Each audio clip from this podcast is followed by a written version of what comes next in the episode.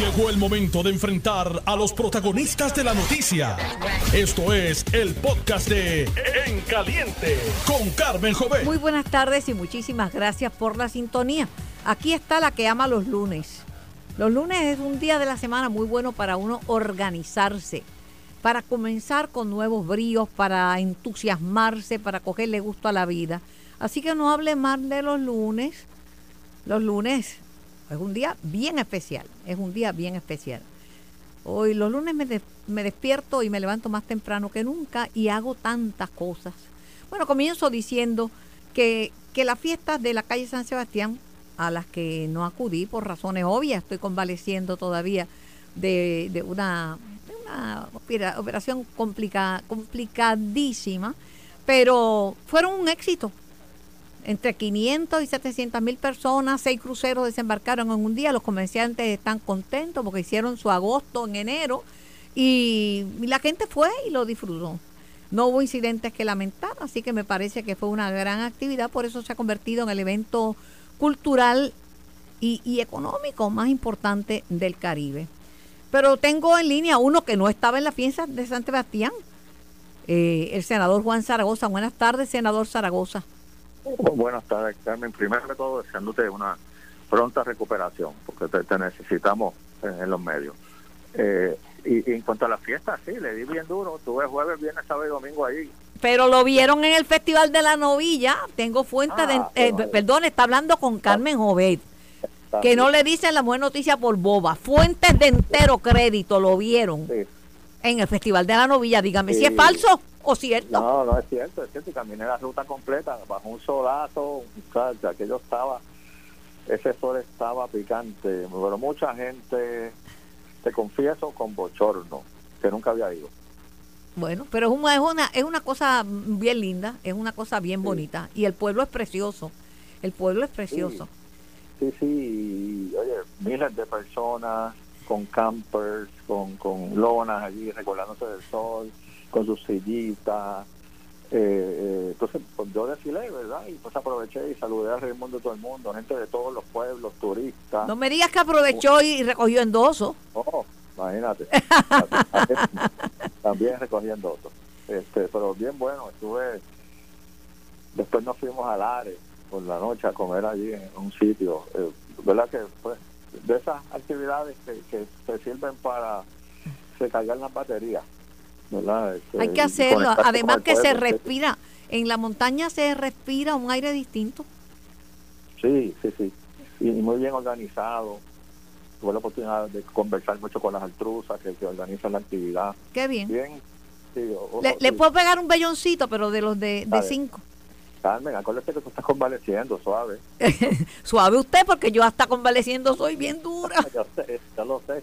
Mire, es que espero que no van a- vayan a criticar a Miguel Romero, a decir que las fiestas no sirvieron para nada, que fueron una porquería, No. que no fue gente. Como estamos en no. año electoral. Sí, no, no, no, no, no lo puedo criticar. Muy, muy organizado. Eh, eh, ayer comentaba alguien del grupo, zafacones cada 50 metros, eh, eh, se- seguridad, eh, bu- buen, buen ambiente, buena música. Yo me iba, ¿verdad? A 11, 11 y pico, así que no, no, pe- pero tengo entendido que no, no, no hubo Mire, eso-.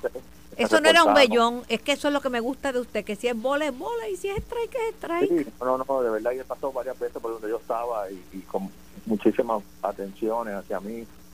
¿Verdad que sí? eh, pero es impresionante, Carmen. Qué bueno. La cantidad de guaguas que venían de Irán Bison, de la estación de Sagrado, y cuando nosotros íbamos caminando a las 11, 11 y media de la noche, el tumulto, el tumulto que venía entrando a la fiesta a esa hora. Y que le, eso le ha dejado un billete largo. Imagínese la caladito a 8 dólares y a 10 dólares y carne frita a 15. Eso le ha dejado unos chavitos, sí, unos sí. dividendos lo- al municipio y a los comerciantes. Yo que me comí un par de esos bacalaos, pero esos bacalaos eran el tamaño de un sartén. Por eso comían siete. Sí. Eran caros, pero comían siete. Sí, sí, había que darle a dos manos para comérselo. sí, eran, eran, pero oye, pues un, un orgullo para Puerto Rico, ¿verdad? Y, y muchos turistas, muchos puertorriqueños que viven fuera, que cuadra sus vacaciones. No, no, y que hicieron un esfuerzo por anunciar esta fiesta, venderla como el evento más importante del Caribe en Estados Unidos, que el frío está pelú. Y pusieron anuncios, creo que hasta en, en, la 42 y en, en, Florida, o sea, que vendieron esto para que los puertorriqueños también disfrutaran y volvieran. Sí, sí, sí, de verdad que felicito al alcalde. Pero, pero usted dice que lo trató muy bien, pero es que, ¿y, y, y, quién lo trata mal usted? Nadie que yo conozca. Nadie. Nadie. Es verdad, es verdad. Este, pero, pero bien buena. Y, entonces, pues, ahí, antes te pregunte, también aproveché para coger endoso. Adiós. ¿Le falta mucho o está al otro lado? No, no, ya estamos, son 8 mil, estamos con 6.600 ya. Los próximos 7, 8 días acabamos. Eh, pero a mí me gusta ir yo, ¿verdad? Como fui a la novilla, como fui los cuatro días a la, a la fiesta, porque, eh, ¿verdad? Mandar a otro coger endoso, pues es útil. No, pero mata, mata dos o tres paros de un tiro, porque saluda, lo ven, este coge el endoso. Exactamente, la gente tiene la oportunidad de hablar conmigo, mucha gente de otros partidos mostrando su solidaridad. Yo te diría que 15, 20% de los endosos que yo cogí allí son de gente de otros partidos. Oiga, hoy está en primera plana usted con Jesús Manuel, están los dos en primera plana del Nuevo Día. Ah, sí, de unas columnas que, hicimos de educación. Ajá. Este, sí, muy, interesante. Tengo entendido que el periódico tiene la intención de... el tema no lo ponen ellos, Ajá. de sacar periódicamente. Eh, hoy yo empiezo mis conversatorios en el municipio de Isabela. Ok. Mis conversatorios Pero estuvo, estuvieron muy buenos los dos, el de eh, a fortalecer la educación pública. Ya ha impresado, comenzado un proceso que lo comenzó el secretario, el secretario de Educación de los Estados Unidos, que es la descentralización. Eso está corriendo ya. Y entonces el tema que usted pone de armados contra la desigualdad, hay que combatir la desigualdad porque eh, eso no promueve desarrollo económico, la desigualdad. No, no, no, no, no. así mismo, así mismo. Y, y, oye, cuando uno se da cuenta de, los amarres que hay, de las consecuencias que hay, y del costo social de la educación pobre, ¿verdad? Cuando tú te das cuenta de, de, la correlación tan fuerte que hay entre las personas que están cumpliendo los convictos y la deserción escolar, cuando tú ves la correlación tan alta que hay entre los jóvenes que están en los puntos de drogas trabajando y los sectores escolares. O sea, atendiendo la educación, también atiendes otras cosas, ¿verdad? Pero, que, este, pero dejándole saber a la gente, y usted es hombre de números, yo no cuadro ni la chequera, pero usted es hombre de números y sabe que cuesta más eh, un confinado, la, eh, mantener un confinado, una persona confinada, que educar un estudiante. Bueno, tú viste, yo lo puse en la columna. Sí, señor. Eh, que la secretaria lo mencionó en estos días. Creo que 306 mil dólares anuales un confinado menor de edad. Oye, hay, hay un proyecto que quería una opinión suya y tengo, porque vienen aparentemente dos elecciones más, pero una a una para no abarrotarlo, abarrotarlo porque usted dice ni, a, ni abacorarlo, usted dice que yo soy dura. Eh, hay un proyecto que elimina la distancia entre las almerías y las escuelas. Eh, eh, son de los liderazgos populares que están trabajando en enmiendas en un intento por salvar la medida en una segunda reconsideración. Sí, yo inicialmente yo no simpatizo con la medida. Hay que, hay que, eh, eh, para que la gente tenga un trasfondo, ¿verdad? Lo que son las bebidas, las licencias de bebidas alcohólicas, las licencias de Almería. Eh, tradicionalmente ha habido una política pública de que tienen que ubicarse a X pies de distancia de una escuela, en el caso de las bebidas alcohólicas, de una iglesia, eh, y pues, pues nos pasa lo mismo con, las almerías, ¿verdad? Este, no, no tan solo por el issue del ruido, sino por el issue de que pues, vecinos de otras almerías hacen los cuentos de cómo las balas caen cerca de donde están ellos, etcétera, etcétera. Yo yo soy un amante de, ¿verdad? Eso, defiendo la, la libre empresa, eh, comento a los empresarios locales, pero ah, tiene que haber un balance, ¿verdad? Con unas políticas públicas y, y estas almerías cerca de las escuelas no es algo que yo simpatizo con eso. Ni yo tampoco. yo no simpatizo con, bueno, yo y no quiero que llegue un día que en Puerto Rico, color de la ley y de las enmiendas de la, Constitución americana, este, la gente pueda comprar un arma cada vez más fácil y no tenga que, que tomar ninguna ningún aprendizaje, ningún adiestramiento y que cualquiera esté armado y que pueda cargar su arma. Sí, sí, como en Estados Unidos. no, ay, no, no, no, no voy con eso. Sí, y la llevan en el carrito después para casa. Sí, sí, eh, eh, yo tampoco. Bueno, hay otro, Hay otro tema, eh, hablo con el CPA Juan Zaragoza, senador por el Partido Popular Democrático. Le doy la bienvenida a Che Pérez, representante de, del Partido No Progresista. Saludos. Ya mismo estoy con usted cuando liquida Zaragoza. Saludos a Zaragoza. Gracias, Saludos, Che. Mire, un fanático PNP de Zaragoza. ¿Qué usted cree de eso? Eh, oye, yo creo que ahí, ahí la gente está equivocada. ¿verdad? La gente ve las dinámicas políticas y eso pues parte del juego, ¿verdad? Pero pero entre oral acá adentro hay un respeto mutuo eh, con muchos de los compañeros de otras delegaciones. Además que se necesitan para aprobar el proyecto, Juan. Sí, no, y más en el Senado, que aquí no tenemos votos ni para, aprobar una resolución felicitándote aquí en, tu cumpleaños. No, no lo hay, no lo hay. Mira, eh, estoy preocupada y parte de la llamada es porque como presidente de la Comisión de Hacienda del Senado de Puerto Rico y, como presidente de la Comisión de Hacienda de la Cámara Jesús Santa, ustedes hablan mucho con la Junta. Este, aquí se habla de que, bueno, el PIB está hablando de que cuando ganen van a tomar las calles en contra de la Junta. Mire, la Junta está ahí y no se va a ir de la noche a la mañana. Y es nada más nada menos que nombrada por el Congreso de Estados Unidos. Vamos a reconocer que donde manda capitán no manda marinero, porque es una realidad contundente. Pero ahora mismo hay una situación que es el paro en centro médico, que es un paro indefinido, se, le, se levantaron una mesa de negociaciones, yo creía que iban... La cláusula es que ellos quieren dos mil dólares para todo el mundo. Ya, esa es, la, esa es la píldora venenosa que tiene esto trancado. Y cuando usted suma, pues no son dos centavos, entonces tienen que entender que la Junta tiene que aprobar. Ellos dicen que es que el gobierno le ha dado información falsa a la Junta, porque la Junta suma y resta, Juan. Sí, sí, sí, sí, oye, y, el centro médico, eh, eh, eh, dentro de las vistas públicas aquí de salud, yo le he dado particular atención desde que estoy aquí, porque el centro médico tiene una situación económica crítica. O sea, cuando hicimos el análisis, el centro médico, o sea, tú no puedes tener una, entidad que todos los años tenga un déficit de veintipico millones de pesos. Eso, son, eso no es sostenible, porque la única forma de tú financiar eso es debiéndole una vela cada santo, a los que tú suplen medicinas, a los contratistas, y llega un momento... Y no pagando ni la luz, ni el agua, ni los otros compromisos. Y llega el momento que la centrífuga se para, porque no puedes seguir debiéndole a todo el mundo, ¿verdad? En ese momento me plantearon que había un issue con los planes médicos, que no, no debe ser sorpresa, con la tardanza, con las reclamaciones. También eh, hay veces que hay hospitales que tienen limitaciones en el área de facturación y se lo digo al CPA, no no al senador, al CPA. Es que no únicamente darle el servicio, es que hay que saber facturar y facturar a tiempo. A veces hay unos atrasos en facturación enormes.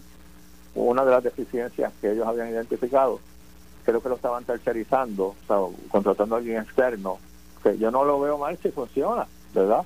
Eh, pero estamos, de hecho, hoy me reuní con el equipo por la mañana para tener como parte de un preámbulo de las vistas de presupuesto, reunirnos con la gente del centro médico eh, a ver, porque eh, eso lo anunciaron el primer año, que iban a establecer un software para facturación y demás, pero, pero ¿verdad? Hay, que hacer un diagnóstico. Pero ¿será viable, esto es una pregunta especulativa, que la Junta apruebe un aumento eh, de dos mil dólares mensuales para los empleados del centro médico y que eso, eso sea recurrente, porque ellos no van a querer que eso sea por un año, es recurrente. Según los, los números que yo vi en el presupuesto pasado, los números no dan. No dan, ¿verdad? Este, eh, por eso es importante reforzar las finanzas del centro médico, para no solo pagarle bien a la gente, sino mejorar las facilidades.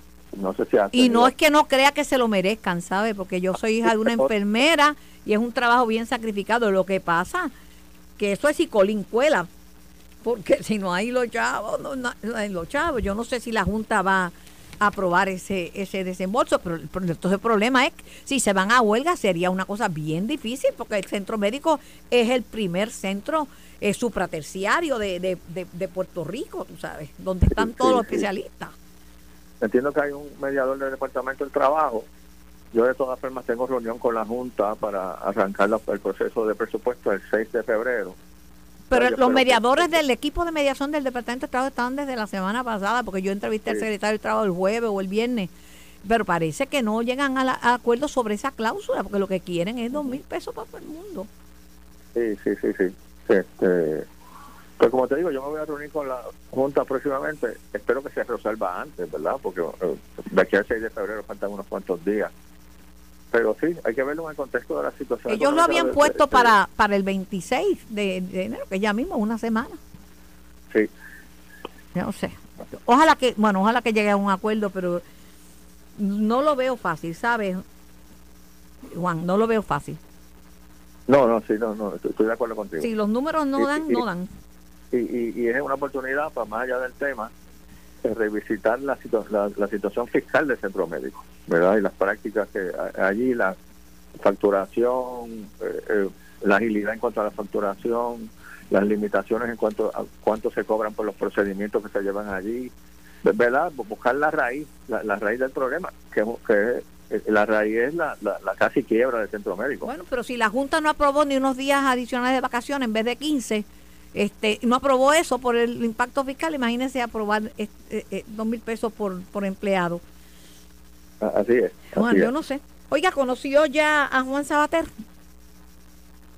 No, no, no lo he conocido, no lo he conocido. No sé si ya ha venido acá a alguna reunión eh, no sé si el, el 6 cuando yo esté reunido con Mojica él va a estar por allí, pero tú sabes que casi siempre estas personas que no viven en Puerto Rico vienen expresamente a las reuniones. Viajan cuando se coordina la reunión periódica que ellos tienen, vienen uno o dos días antes y se van uno o dos días después, pero usualmente no están aquí. Mira que yo he ido a las oficinas de la Junta en Torrey y nunca me he encontrado a algún miembro de la Junta. Bueno, está, el que es donante de la campaña de Biden y que le dio 700 mil pesos a Biden y a los demócratas del 2020, eso me lo dijo, eh, me lo informó Kenneth McClintock el pasado jueves en este programa que le había hecho la diligencia. Pero muchos de estos son donantes de los partidos políticos y tienen sus, pues, tienen sus contactos con los partidos políticos. Sí, sí, sí, esto no, esto, esto no sale así de, no, no, no. Que, que, vieron un resumen. No, no, no, no, no, no, Y tiene también su agenda, tampoco viene, no es que ah, tampoco. no sé, no sé cómo dice el refrán, porque yo no sé mucho refranes, pero es más duro que, son más duros que un, no sé. De guayaba. De guayaba, exacto. Usted sí que sabe, yo no sé esas cosas. Oiga, se fue Paquito Pared, este, ¿estará mejor Hacienda o igual o peor sin él? Yo le he comentado que la gente no se debe preocupar por la época de las planillas, porque entre el personal que está allí de muchos años, eh, y ya eso es un proceso anual, ¿verdad? Que ya, ya, ya eso corre como un reloj, más, más los adelantos que se han hecho con Suri, la erradicación electrónica compulsoria, que yo la empecé en el 2016. Pues eso no lo van a quitar, eso no, se lo van a llevar. esos son procesos que corren, corren automáticamente. Eh, y, y, yo no lo culpo que se haya ido porque es que las oportunidades no esperan, ¿verdad? Eso es una oportunidad en el año de las elecciones, te dan 10, 15 días para contestar. Pues, pues, dejar pasar el tren no, no está fácil.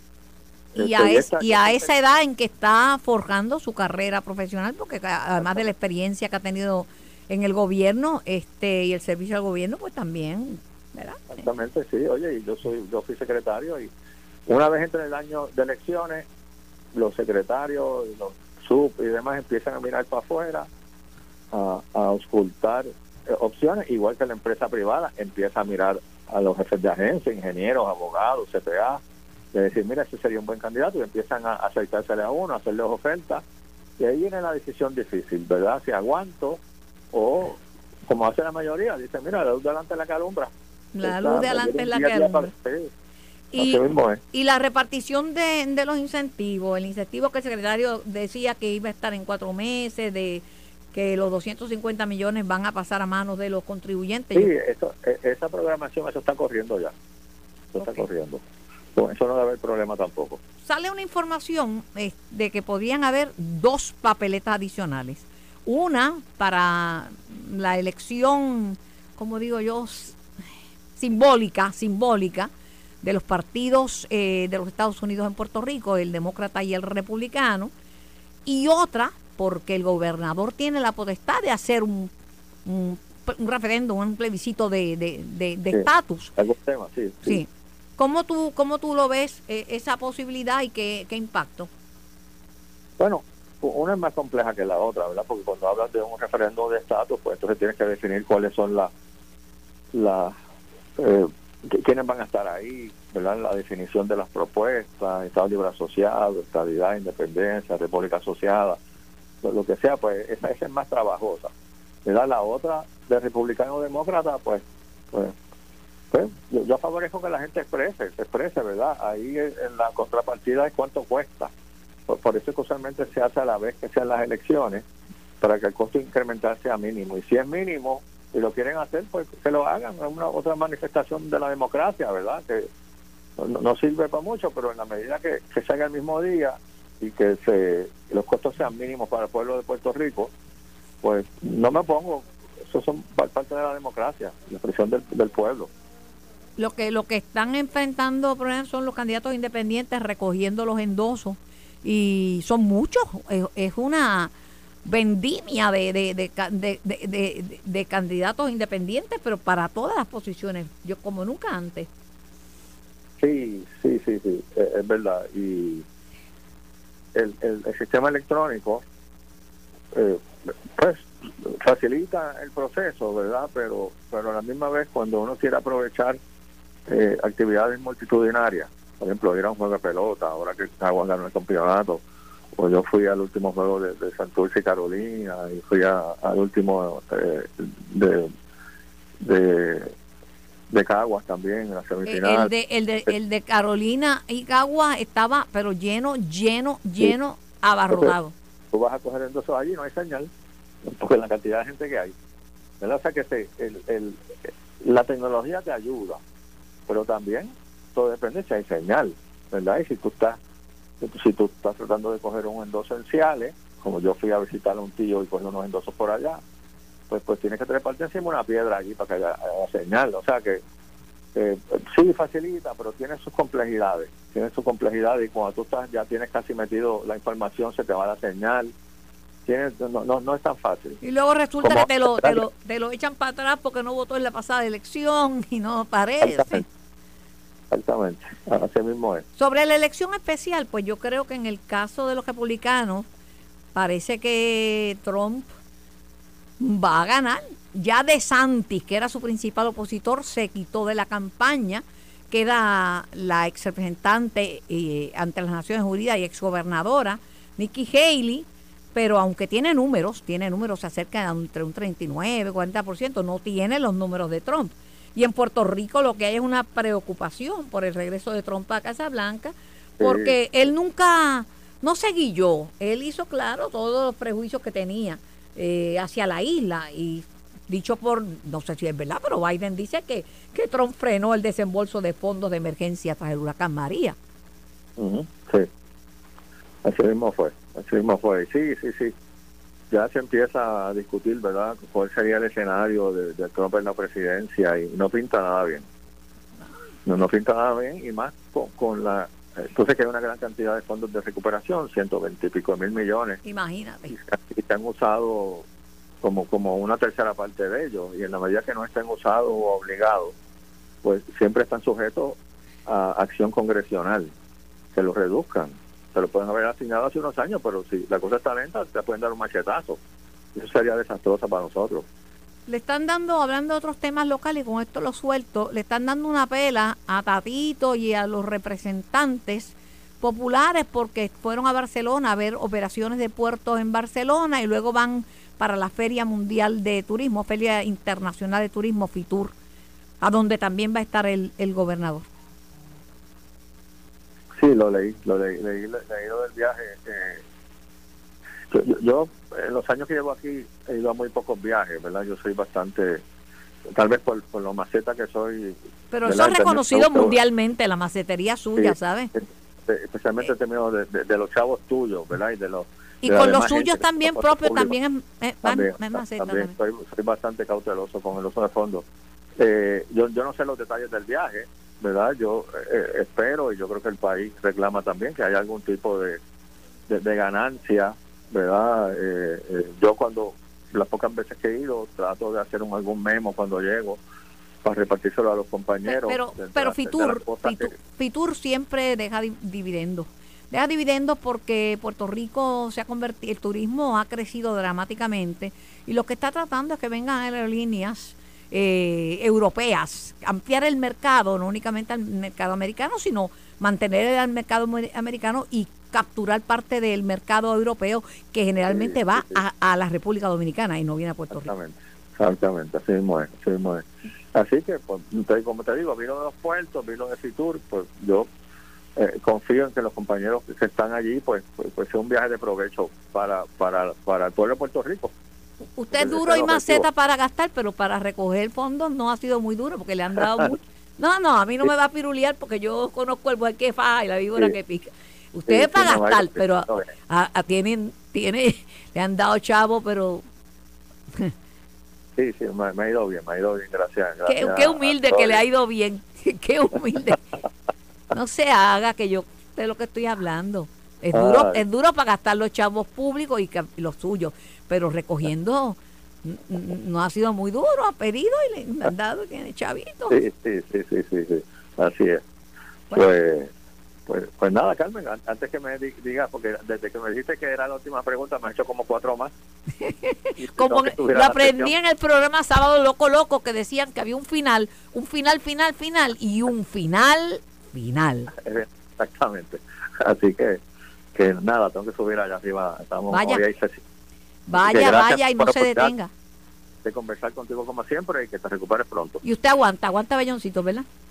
Sí, aguanto, aguanto. Tú sabes cómo yo soy. Nada. Bueno, Y yo también, así que nos conocemos. sí, sí, sí. Yo pego Bueno. y usted aguanta. Vaya a trabajar, vaya. Gracias por su tiempo. El senador Gracias, Juan. Juan Zaragoza, que tiene un extraordinario sentido del humor. Le puedo hacer una pregunta que es difícil, es de mucha actualidad, pero se la hago a manera de bellón y me contesta también, sí, me contesta. Tiene, eso es bueno, eso es bueno. Ya estoy hasta las narices de gente molesta y agallada y empogonada y con careta. No me monte careta porque no estoy para Me eso. estoy riendo por si acaso. Ah, no, no, no, está bien. No, lo decía por Erika, que me montó careta desde que llegó. Nada bebe, el que nada bebe, nada teme. Vamos a la pausa, vamos a escuchar unos mensajes de nuestros auspiciadores y el resumen de las noticias, que son noticias en Noti 1630, primero fiscalizando. Estás escuchando el podcast de En Caliente con Carmen Jovet de Noti1630. Por Noti 1630 AM y por el 94.3 FM en vivo hasta las 5 de la tarde. Este es un programa de entrevistas, es un programa de opiniones, es un programa de reportajes noticiosos y por supuesto un programa de análisis. Eh, tengo una profunda preocupación y ahora que oigo al líder del sector de enfermeros de- del centro médico más grande todavía, yo creo que el trabajo de la enfermería es un trabajo bien sacrificado. Ellos dicen que son eh, tienen unos trabajos especializados, lo entiendo. Eh, sé que muchos están cansados y agotados después de la, la pandemia, que nunca se ha ido porque hay hospitales que todavía están llenos de COVID. Ya Hay hospitales que han abierto de nuevo la unidad de COVID, que tienen ocupadas las camas de porque sigue el COVID haciendo estragos y la influenza. Todo, todo, todo está por ahí. No, y lo- la- las fiestas quedaron divinas, pero yo digo, después de esa fiesta vendrán los contagios, pero por montones. Pero el problema es que esa cláusula, que la- es la que da el dolor de cabeza con todo y el team de mediación del Departamento de Trabajo, etcétera, etcétera, y el expertise que tiene esa gente, eh, esa cláusula, esa cláusula, eh, pues tiene que pasar por el crisol de la Junta de, de Supervisión Fiscal. Antes de que me conteste, le doy la bienvenida al licenciado Olvin Valentín, que se une al panel para discutir temas electorales, la proliferación, más adelante, de candidatos independientes, que son muchos, muchos, muchos, el tema de las limitaciones de recogido de endosos, los que se retiran porque no pueden eh, con el número de dos endosos que son eh, necesarios, y las dos elecciones especiales que podían venir. Una para los partidos de los Estados Unidos, el demócrata y el republicano, y la otra, la facultad que tiene el gobernador de convocar a un plebiscito de estatus. Pero vamos con centro médico y que no es tan fácil decir, no, pero que lo busquen, que lo saquen, porque son fondos recurrentes, eh, porque son para todos y empezar a negociar desde 2000, ¿verdad? Pues tiene, ti- tiene sus complicaciones. Definitivamente las tiene. Y, obviamente entendemos yo, reconozco la gran labor que hace ese personal médico que es esencial en, en- en el, en el centro de trauma no solo de Puerto Rico, sino del Caribe. eh, ¿Qué que- significaría? Claro, y, y lo, que- lo que puede, lo que conlleva esto, pues definitivamente, pues eh, acrecenta un, un asunto eh, bien importante de una crisis que puede, que puede causar en el sistema de, salud de Puerto Rico.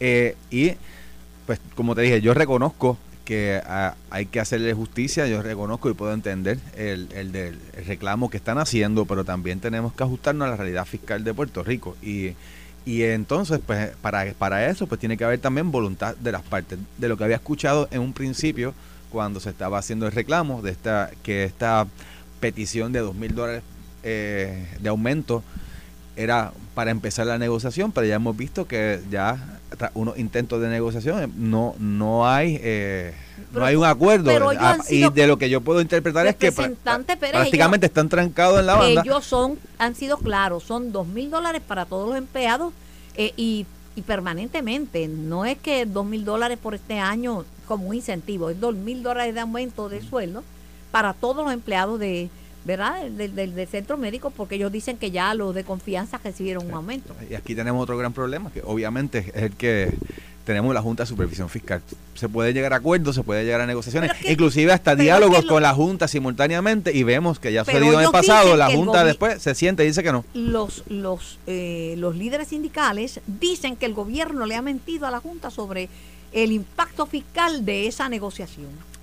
Yo no, no, no no estoy seguro de eso. Y de igual forma, le han pedido entonces ellos cuenta a la Junta, eh, le han pedido a la Junta que se exprese, cuántas reuniones han celebrado con la Junta. Eh, todo ese tipo de dinámica habría que ver también para ver realmente eh, si aquí hay una, una buena voluntad. Yo vuelvo y yo enfatizo en esto. Yo creo que hay que, hay que, tienen que estar mejor remunerados. Sabemos también de lo que viene expuesto por todo este tiempo. Eh, pero hay otra realidad y es una que todavía estamos enfrentando una crisis fiscal y unas limitaciones y sobre todo también pues tenemos este ente eh, que fue creado al amparo de una ley federal que está a cargo de decidir eh, sobre los asuntos fiscales de Puerto Rico y son los que tienen la última palabra en ¿Cómo lo ve el licenciado Olvis Valentín? Por un lado, a mí me preocupa enormemente ¿verdad? la posibilidad de una huelga en centro médico por el impacto que eso tiene en la salud de la gente. Ahí es que va todo cuánto tiro, cuánta cosa grande hay, cuánta operación complicada eh, van, van a, centro médico. Eh, son trabajos especializados, es muy abnegado el trabajo del, del, del enfermero, del enfermero y de los profesionales de la salud, pero dos mil dólares para todos los empleados de forma recurrente, eh, hay que ver el impacto y si la Junta está de acuerdo con ello. Sí, bueno, primero que todo, Carmen, qué bueno saludarte, como siempre. Un saludo a Che, qué bueno este, compartir con ustedes aquí y a, la, tu audiencia. Sobre este tema, pues mira, lo que pasa, como ustedes estaban comentando, es que todo pasa por el filtro de la Junta y la Junta realmente ha demostrado que no es una prioridad para ellos los asuntos que para nosotros los ciudadanos... Ellos quieren que salgamos de la quiebra y para eso pues cortan por todos lados. Exacto, y sin embargo, si no hay salud, no vamos a tener ninguna sociedad después de que salgamos del problema fiscal. Eh, y ese es el problema en que no se ve a la salud como un servicio esencial y que nuestra ciudadanía tenga que hacer malabares para atender esa problemática. Yo creo que hay que sentarse, hay que buscar soluciones porque definitivamente eh, las condiciones tanto de los empleados y de las personas que trabajan en el sector de la salud depende, es una relación simbiótica con lo que la gente necesita. Tú tienes mucha razón, pero, Olvin, en la práctica privada tú tienes que haber negociado. Y la negociación de contrato, cuando uno empieza eh, y dice son dos mil dólares para todos y punto, e, es, bien difícil que se, que se llegue a un acuerdo. Pero hay eh, que entrar en ese proceso por lo menos. Exacto. Porque se inician unos diálogos, a lo mejor la cantidad se puede hacer por pasos, por etapas, no sé. En, en, la empresa privada, por ejemplo, yo tuve que negociar situaciones con empleados para mejorarle su condición. Por pasos y por etapas. Y por etapas, y pero sobre todo es la comunicación. pero es que a mi juicio, eso es lo que ha sido, de lo que yo he escuchado a través de expresiones de la prensa, de los partes de prensa, es que ellos eh, en primer, esbozaron en la semana pasada que eso era la cuantía inicial para empezar la negociación, pero entonces ahora lo que ha cambiado en, la discusión es que prácticamente no es negociable y ahí es que está el gran problema. Y yo puedo entender que esto es un asunto que hay que priorizar, es un, asunto que realmente nos jugamos la vida en Puerto Rico, sobre todo cuando eh, hay un problema muy grande y eh, a los, los, pacientes de, eh, de trauma de zonas distantes como es el oeste, eh, que, ya desde el inicio vienen, todos acá y, y muchos, pues lamentablemente, eh, enfrentan un gran reto para, para poder llegar a recibir el servicio, pues vamos a entrar a acrecentar más la crisis y, y y tampoco hay la, esta voluntad de que se de que se dé realmente una negociación sensata basada en la realidad que estamos enfrentando hoy que también hay que vencerla porque yo no creo en la junta. Yo yo que soy hija de enfermera y que conozco el trabajo en un hospital que me, crié en un hospital y que he representado hospitales bien vengo del campo de la salud este pues cruzo los dedos y confío en la buena fe de los negociadores, de los líderes sindicales y de los mediadores y que lleguen a un acuerdo por el bien de por el bien de Puerto Rico. No pierdo la fe, no pierdo la esperanza en que esto pase.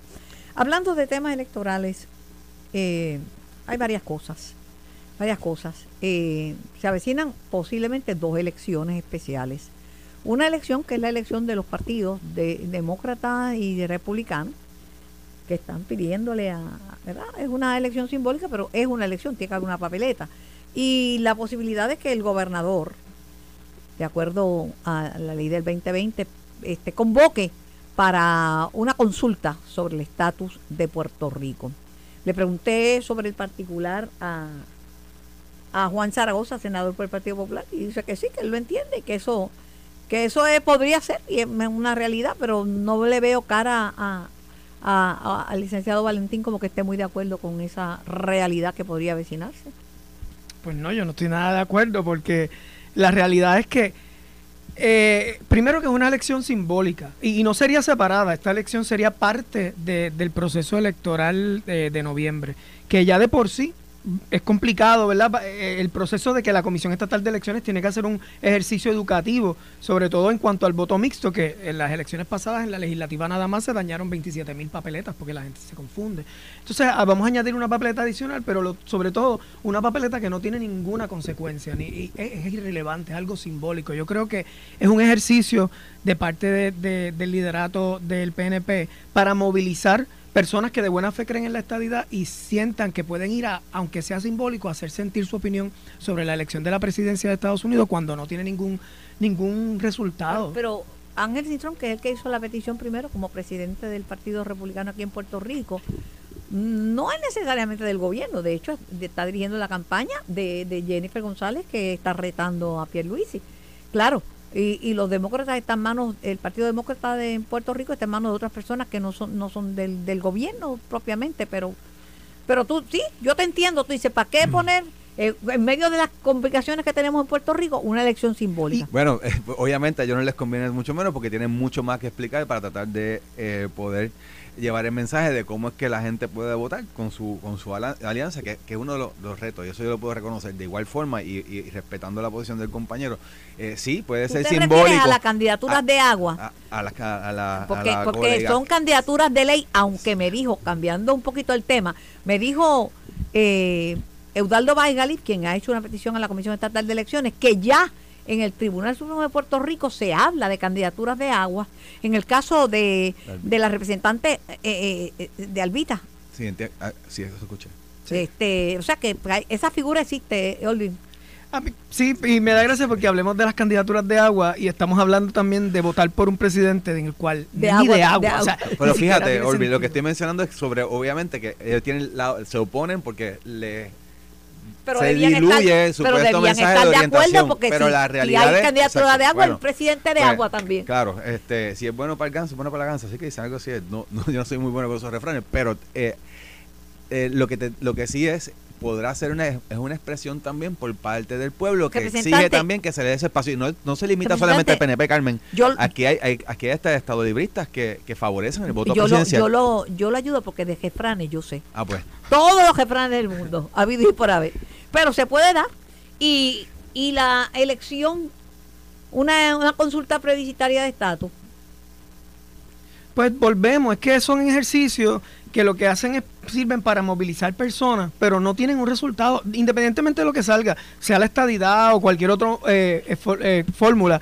Pero, ¿qué, ¿para qué? Para entonces, ¿qué vamos a hacer con esos resultados? Y otra cosa, Carmen, algo que no se habla mucho de esta elección, es que esto también implica que va a haber dos comisionados más metidos en la comisión, que es pues uno por los republicanos, uno por los demócratas, pero en Puerto Rico, que es donde importa, ambos responden o son parte del PNP. O sea que eso significaría que No, el PNP entre los tendría entre cuatro los personas. demócratas y populares también. Sí, pero los que, el que estaría, eh, Ah, creo bueno. que es. Héctor Joaquín y Edwin Mundo. Lo que sucede es que eh, ambos partidos, aunque lo, con- lo domina el liderato, personas que están afiliadas al PNP, democráticamente hemos participado de los procesos y hemos logrado obtener el liderato en ambos partidos. Sí, eso se entiende, pero que no nos podemos perder de perspectiva que va a haber cuatro personas dentro de la comisión, pero no, pero cuando hablan de la alianza es que queremos tener doble participación, todo lo que se critica y sin embargo esta candidatura, esta elección presidencial simbólica representa todo eso mismo que han estado criticando. Pues entonces no se deben de oponer. No se debería No, poner no, PNP ustedes no se deberían de oponer de igual manera. La- la- pero mira, más allá, o- vuelvo, Pero estos tiene- son ejercicios de expresión. punto, bueno, yo, yo puedo punto. entender el punto, pero ya eso está legislado, hay un Ah, mandato bueno, para es esto, hay el, el- está legislado de igual manera que el gobernador tiene la facultad para convocar el plebiscito, de igual manera, y es un asunto de, de también, de una expresión, de un ejercicio también democrático para hacer va- llevar el mensaje claro de que nosotros pero queremos cambiar nuestra situación. Pérez, lo cierto es que hay en Puerto Rico más estadistas que PNP. Y convocar un plebiscito de estatus es una manera de avivar las fuerzas estadistas para que participen en, en las elecciones. Convocar un plebiscito de estatus es una manera de, de nuevamente hacer llevar un mensaje a través de un ejercicio democrático que lo- tan importante como es el sufragio, de que Puerto Rico está consciente de que no quiere permanecer con el estatus colonial que vivimos y que la mayoría, pues quizás nuevamente va a validar que favorece la estadidad. Pero tiene el efecto colateral de que aviva a la gente a participar, porque cuando mencionan Bueno, pues cada cual, de- que cada cual defienda lo suyo, nosotros somos más y realmente no tenemos miedo con eso. A mí lo único que me, me, ¿verdad? me da pena con la gente que cree que realmente eso va a tener un, un resultado y están siendo simplemente utilizados por estos intereses de los líderes que lo que quieren es realmente retener el control de las estructuras gubernamentales y eso no tiene un efecto. Ese voto de la gente no tiene ningún significado. Pero la, pero la alianza, el PIB y, el- y el Partido Victoria Ciudadana también ambicionan a tener el control de los mecanismos de Estado. Por supuesto, pero no estamos, pero no se busca engañar a la gente, en movilizarlos a un proceso que no va a tener resultados, no tiene ningún, mira, esto no significa, esto es perder el tiempo nosotros, no tiene ningún res- resultado ni para nosotros, ni en Washington, allí ellos ni van a ver esto, esto Bueno, es no, yo, tengo que diferir del compañero porque precisamente yo voy periódicamente a Washington con compañeros a abogar por la aprobación del HR, en este caso 2757, por el asunto de resolver de una vez por todas el, el estatus a través de un proceso Y- y vinculante añado- y democrático. Añado que los demócratas, con la participación masiva, mayoritaria y con el respaldo de Biden, sí votaron en favor de, del proyecto. Claro, que vino otra, otro, otro, otro congreso, porque las elecciones cambian, no es como Pero, aquí. pero no por eso uno va a detener de, de- de intento y de, de exigir lo que nos corresponde a nosotros como derecho.